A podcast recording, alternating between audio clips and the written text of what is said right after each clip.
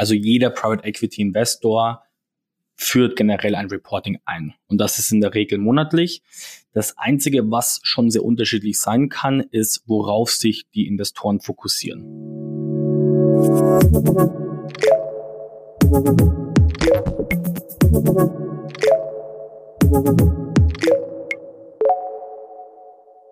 Hallo und herzlich willkommen zu einer neuen Folge des Ebner Stolz Mittelstandstalks. Mein Name ist Julia Schmidt, ich bin die Leiterin der Finance Online Redaktion bei FAZ Business Media. In unserem Podcast beschäftigen wir uns ja mit Themen, die den Mittelstand bewegen. Und das heutige Thema ist tatsächlich etwas speziell. Es geht nämlich um Private Equity.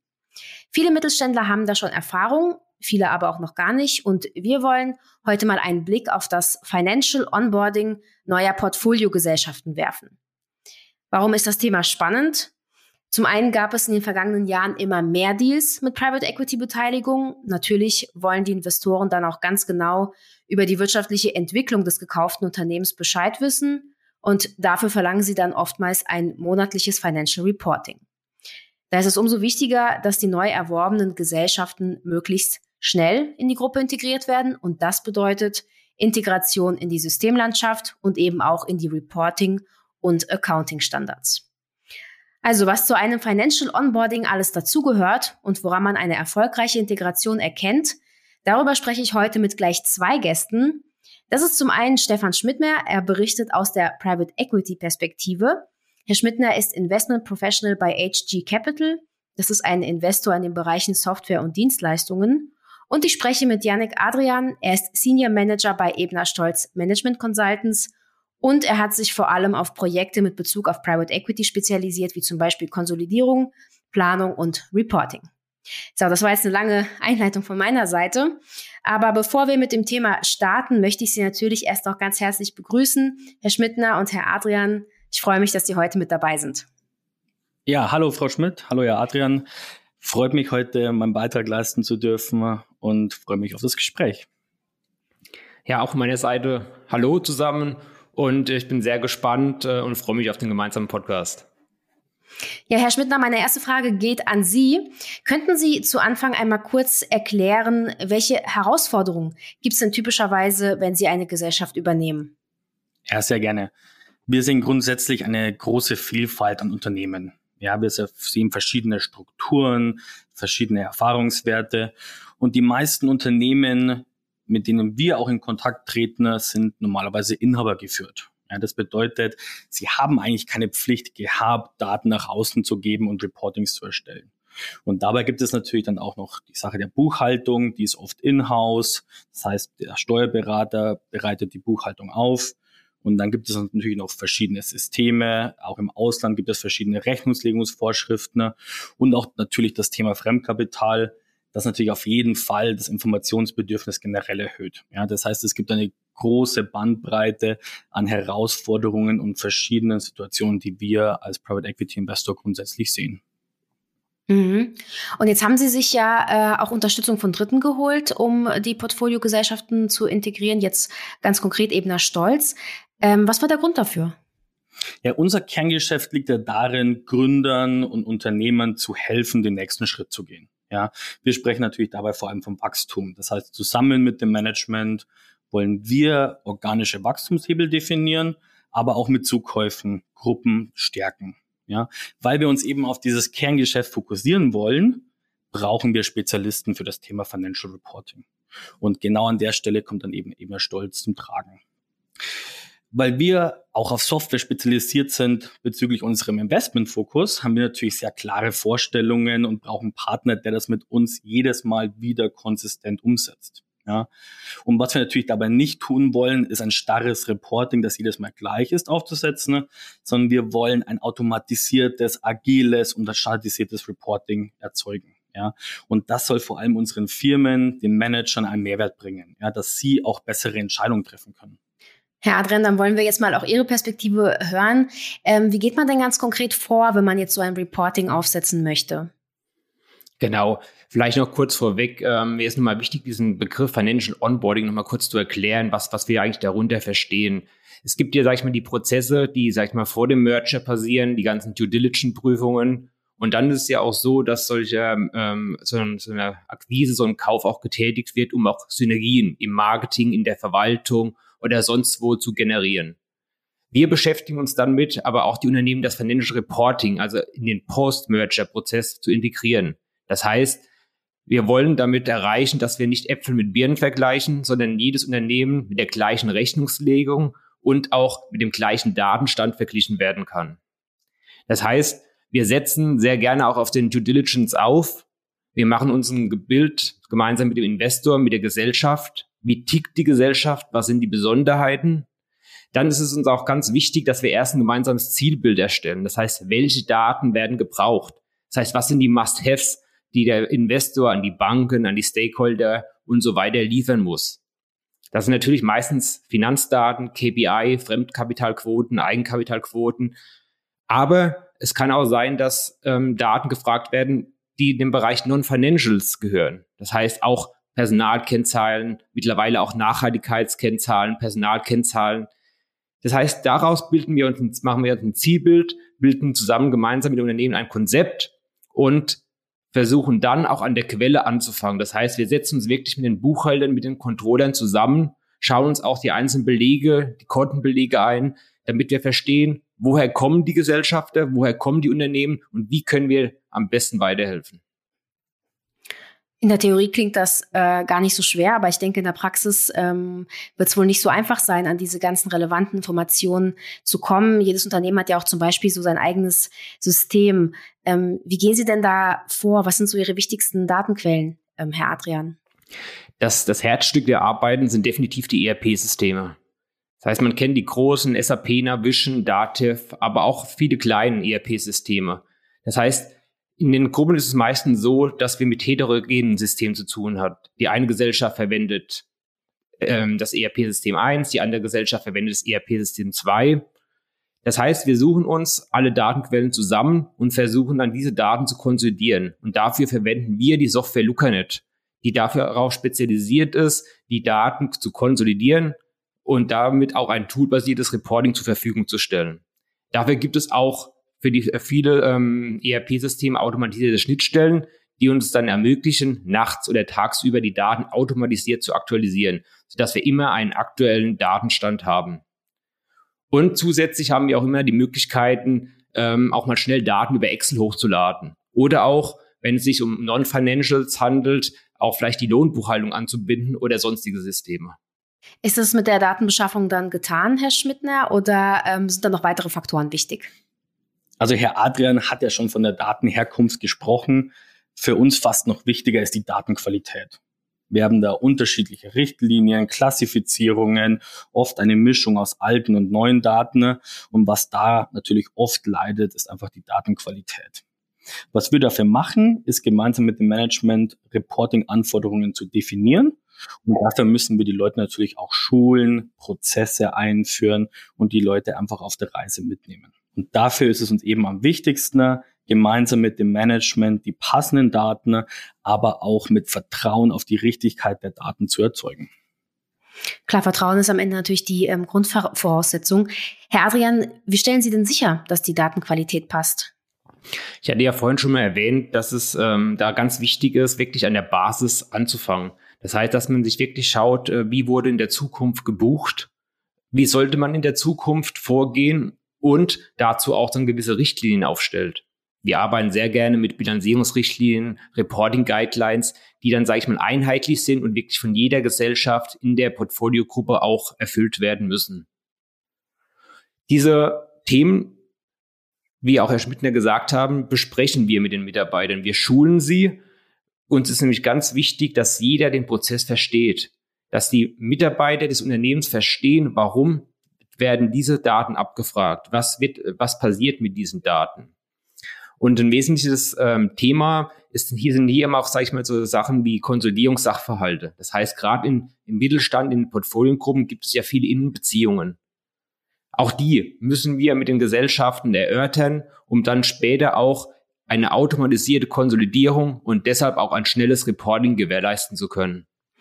Ähm, stoßen Sie da auch manchmal eigentlich auf Widerstand? Also, dass die Mitarbeiter irgendwie sagen, ja, das haben wir eigentlich schon immer so gemacht, bisher hat sich keiner beschwert oder so? Definitiv. Das ist auch nie selten so, dass man hier auf Widerstand ähm, stößt.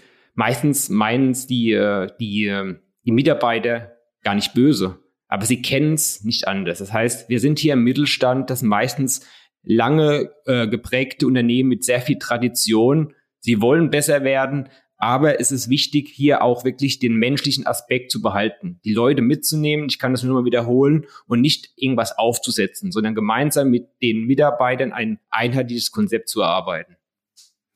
Da müssen Sie dann äh, wahrscheinlich auch viel Fingerspitzengefühl mitbringen, oder? Viel Fingerspitzengefühl. Ähm, man darf natürlich nicht diese, wie sagt man so schön, diese Klugscheiße-Mentalität raushängen lassen, sondern man muss wirklich ähm, die, die, die Mitarbeiter an die Hand nehmen und gemeinsam dann auch den Prozess gestalten und auch, sage ich mal, in die Software, ins ERP-System, in beispielsweise LucaNet, auch wirklich eine einheitliche Schulung zu, zu generieren und ähm, die, die, die wichtigsten Informationen rüberzubringen. Kommt es denn tatsächlich auch öfter mal vor, dass Sie herausfinden, dass in den Daten äh, Fehler sind? Das ist, ähm, ja, das, das kommt öfters vor. Aber das ist eigentlich eher ein positiver Effekt, weil wir dann auch aufzeigen, ähm, was Transparenz im Unternehmen bewirken kann. Das heißt, durch die Systeme, durch die Vereinheitlichung, durch die Harmonisierung ähm, generieren wir eine hohe Transparenz und können somit auch Daten verbessern und auch vor allen Dingen so ein bisschen in der Vergangenheit aufräumen. Herr Schmidtner, Herr Adrian, ähm, Sie haben ja jetzt auch schon einige dieser Integration und Financial Onboardings gemeinsam durchgeführt. Wenn Sie mal zurückblicken, was waren denn für Sie beiden so die wichtigsten Erfolgsfaktoren und was können Sie vielleicht auch anderen Private Equity Unternehmen da mit auf den Weg geben? Herr Schmidtner, vielleicht Sie zuerst. Für mich ist es eine Mischung aus drei Faktoren. Das erste ist auf jeden Fall das Miteinander. Ja, Herr Adrian hat ja schon beschrieben, dass man mit den Mitarbeitern der Portfoliogesellschaften arbeiten muss und da eine gute Kombination aus HG, Ebner Stolz und Portfoliofirma Wissen zu schaffen, ist auf jeden Fall ein grundlegender Erfolgsfaktor. Man muss da auch die Leute abholen, man muss klare Prozesse schaffen, man muss Deadlines einführen und die Transparenz erhöhen. Ja, und dann kann das Ganze auch ein sehr sinnvolles und sehr wertstiftendes Projekt werden. Den letzten Punkt, den ich gerne noch mitbringen würde, ist auf jeden Fall auch das Thema LucaNet. Für uns als Software-Investor ist natürlich die Softwarelösung auch einfach ein zentrales Thema. Ja, und die richtige Softwarelösung auszuwählen und dann auch wirklich richtig einzuführen, ist für mich die absolute Grundlage für ein hochqualitatives und auch effizientes Reporting. Und Herr Adrian, wie sehen Sie das? Da kann ich nur zustimmen. Für mich ist aber nochmal ganz wichtig zu sagen, dass das Zielbild muss klar sein. Es macht keinen Sinn, den Prozess zu starten, direkt in die Operative überzugehen, sondern wirklich ein Zielbild gemeinsam zu erstellen und einen Fahrplan. So ein Prozess, der geht in der Regel je nach Größe der Gesellschaft ein bis zwei Monate. Aber dann ist er aber auch nicht abgeschlossen. Das heißt, dass das Unternehmen lebt und man muss, sage ich mal, diesen Financial Onboarding Prozess wie ein kontinuierlicher Verbesserungsprozess sehen und immer wieder auch anpacken, immer wieder die Daten neu betrachten und immer ganz wichtig, Vorgaben machen, Guidelines erstellen, Prozesse einhalten und immer die Mitarbeiter mitnehmen. Herr Adrian, vielleicht können Sie noch mal erklären, wie genau muss man sich denn diesen monatlichen Reporting-Prozess vorstellen? Genau, der monatliche Reporting-Prozess, der besteht eigentlich aus mehreren Teilen. Das heißt, als allererstes ähm, muss jede Gesellschaft schauen, dass die Einzeldaten, das heißt die Daten der Einzelgesellschaften, sauber fertiggestellt sind. Danach kommen diese Daten, in unserem Fall jetzt in die Software LucaNet, werden aufbereitet. Eventuell werden Anpassungsbuchungen vorgenommen. Wir hatten ja vorhin drüber gesprochen, dass es manchmal auch verschiedene Rechnungslegungen sind, die man vereinheitlichen muss. Und ähm, dann werden, wie gesagt, die Daten konsolidiert aufbereitet und meistens auch in ein automatisiertes Reporting gezogen. Das kann entweder eine PowerPoint-Vorlage sein, das kann ein Excel-Reporting sein, das kann aber auch, so wie es auch bei den meisten Unternehmen gelebt wird, äh, ein BI-Thema sein. Das heißt eine Direktanbindung an ein BI-Tool, wo man dann auch wirklich an der Spitze die Daten relativ schnell abrufen kann. Ja, ist sehr interessant, Herr Adrian. Ähm, aus HG-Sicht ist für uns natürlich das monatliche Reporting extrem wichtig. Und worauf wir da oft stoßen ist, im Mittelstand gibt es normalerweise kein monatliches Reporting. ja, sondern man muss einmal im Jahr ähm, für den Prüfer einen Report erstellen und wir führen dann oftmals das monatliche Reporting erst ein. Ja, wir verlangen das normalerweise zur Monatsmitte. Das besteht natürlich aus GUF, Bilanz und Kapitalfluss. Und für HG ist besonders wichtig der Umsatz. Weil wir Wachstumsinvestor sind, arbeiten wir oft auch mit Ebner Stolz auf genauen Konten für verschiedene Umsatzströme über Zeit, über Gesellschaften und über Produkte. Neben unseren HG-Reporting-Anforderungen gibt es dann noch andere Anforderungen, wie zum Beispiel der Fremdkapitalgeber. Aber was dabei auch zu beachten ist, wir schauen nicht nur auf konsolidierte Finanzdaten, die die Vergangenheit widerspiegeln, sondern wir schauen auch auf die Planung. Und das ist auch ein Aspekt, der für das Unternehmen sehr viel Mehrwert schaffen kann, der genau dem Management hilft, die richtigen Entscheidungen für die Zukunft zu treffen und wo wir oft sehen im Mittelstand, dass eben noch keine Planung gemacht wurde. Ähm, wo genau ist denn der Unterschied zwischen einem Reporting jetzt an Sie und an die Fremdkapitalgeber, wenn Sie das eben jetzt schon so erwähnen? Genau. Für uns ist das Reporting sehr viel breiter. Ja, wir wollen mit dem Management genau erarbeiten, was die Gründe hinter gewissen Zahlen ist, was die Vergangenheit, aber auch die Zukunft ist und wollen da eine Diskussion mit dem Management erzeugen. Für andere Stakeholder wie Fremdkapitalgeber ist das eher ein sehr mechanisches Reporting. Das heißt, die wollen gewisse KPIs sehen, auch tracken, aber müssen da, sage ich mal, nicht im breiteren Kontext im ersten Schritt verstehen. Und heißt das, dass Sie sich dann jeden Monat auch mit dem Unternehmen wirklich zusammensetzen und diese Zahlen diskutieren? Oder ist das mehr so eine zur Kenntnisnahme? Genau, wir haben grundsätzlich eine sehr informale Governance was die Daten angeht. Das heißt, wir sprechen auch sehr oft ad hoc mit den Managern, um gewisse Probleme zu beziffern oder auch gewisse Chancen zu beziffern. Aber wir haben natürlich auch Regelmeetings. Das ist in aller, aller Regel zehnmal im Jahr. Natürlich gibt's zu Weihnachten und im August eine Pause, aber wir haben einmal im Monat, wo wir uns gemeinsam zusammensetzen und gemeinsam neben den Zahlen natürlich vor allem auch die Wachstumschancen betrachten. Sie haben jetzt gesagt, ja, Entschuldigung. Wenn ich vielleicht Sie? auch noch eine, eine, kleine Ergänzung machen kann. Der, der große Vorteil ähm, auch bei so einer Softwarelösung ist, dass auch jeder Beteiligte einen Zugriff hat. Das heißt, wenn auch diese Meetings ähm, monatlich stattfinden, ist es relativ einfach, auf die Daten zuzugreifen. Man braucht nicht viele Umwege, sondern hat einen Direktzugriff. Und vielleicht auch noch ein wichtiger Aspekt, die GNV, die Bilanz, die, der Cashflow werden natürlich immer abgerufen. Aber dann ist es wirklich sehr speziell, in welcher Branche.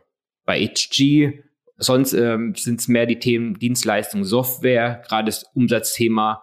In, in anderen, sag ich mal, in Handelsunternehmen ist es mehr, ist es mehr das Thema Materialaufwand. Also da gibt es wirklich verschiedene KPIs und das ist auch das, das Spannende. Das heißt, es gibt zwar eine Art State-of-the-Art-Reporting, aber jede Branche hat ihre Besonderheiten und ihre eigenen KPIs, die abgerufen werden können. Mhm. Ähm, Herr Schmidtner, Sie hatten ja jetzt gesagt, dass viele der Mittelständler so ein Reporting noch gar nicht haben. Ähm, ich nehme an, das ist aber anders, wenn Sie diese Mittelständler von einem anderen Private Equity Investor kaufen, oder? Ganz genau. Also jeder Private Equity Investor führt generell ein Reporting ein. Und das ist in der Regel monatlich. Das Einzige, was schon sehr unterschiedlich sein kann, ist, worauf sich die Investoren fokussieren. Ja, es gibt viele Investoren, die sich vor allem auch auf Profitabilitäten spezialisieren und da vor allem auf Net Income, EBITDA etc. achten. Und wie ja auch Herr Adrian gesagt hat, für uns ist vor allem auch der Umsatz entscheidend und wir schauen da andere KPIs an, wie das vielleicht auch andere Investoren tun. Man spricht ja momentan auch viel so von Echtzeit-Reportings. Sie haben gesagt, für Sie reicht quasi einmal im Monat. Also Echtzeit ist dann nicht interessant? Da muss man die Daten unterscheiden. Bei den Finanzdaten, die in die GUF, Bilanz und den Cashflow gehen, da reicht einmal im Monat absolut aus, weil es einfach die Vergangenheit beschreibt. Für andere Daten und andere KPIs, wie zum Beispiel Neukundengewinnung, neue Deals, neues Pricing, neue Produkte, die, sage ich mal, den Finanzdaten vorausgehen, da haben wir in der Regel zum Beispiel über Salesforce und auch zentrale Data Lakes, die wir bei HG einführen, ähm, auch wirklich eine Real-Time-Transparenz. Herr Adrian, ich habe noch eine letzte Frage an Sie. Ähm, wie muss man sich das eigentlich vorstellen? Unterstützen Sie quasi nur am Anfang und schaffen so die Rahmenbedingungen oder sind Sie da regelmäßig im Haus? In der Regel sind wir regelmäßig ähm, im Haus mit dabei, beginnend mit dem Onboarding-Prozess, aber dann auch kontinuierliche Unterstützung und je nach Kapazitätsbedarf oder nach Größe der Gesellschaften helfen wir da auch beim monatlichen Reporting mit und ersetzen so ein bisschen ähm, das, das, das Konzerncontrolling, wenn, wenn Bedarf besteht. Ja, Herr Schmidtner, Herr Adrian, vielen Dank äh, für die Einblicke. Äh, vielen Dank, dass Sie sich auch Zeit genommen haben. Vielen Dank, Frau Schmidt, für die Gelegenheit. Und auch Herr Schmidtner, vielen Dank an Sie, dass wir heute das Gespräch führen konnten. Ebenfalls, Frau Schmidt, Herr Adrian, vielen herzlichen Dank. Ja, liebe Zuhörer, danke auch für Ihr Interesse. Und in der nächsten Folge unseres Podcasts beschäftigen wir uns mit dem Thema digitale Betriebsprüfung und die steigende Bedeutung von Text CMS. Wir freuen uns, wenn Sie wieder zuhören und bis dahin machen Sie es gut.